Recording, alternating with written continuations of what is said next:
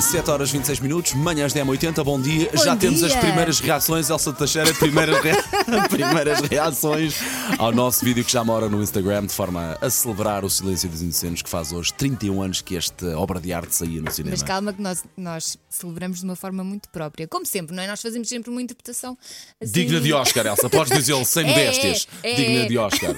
Ou seja, nós pegamos numa Sim. cena do filme, mas.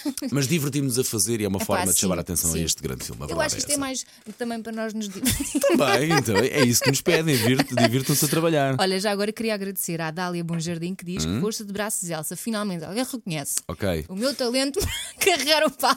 Eu queria também chamar aqui a atenção para o comentário do nosso ouvinte José Fernando de Rocha. Grande produção, mais uma, efetivamente, Como é diz óbvio, assim. como é óbvio. digno de se apreciar a logística que foi necessária para encher o Paulo com fita de alumínio.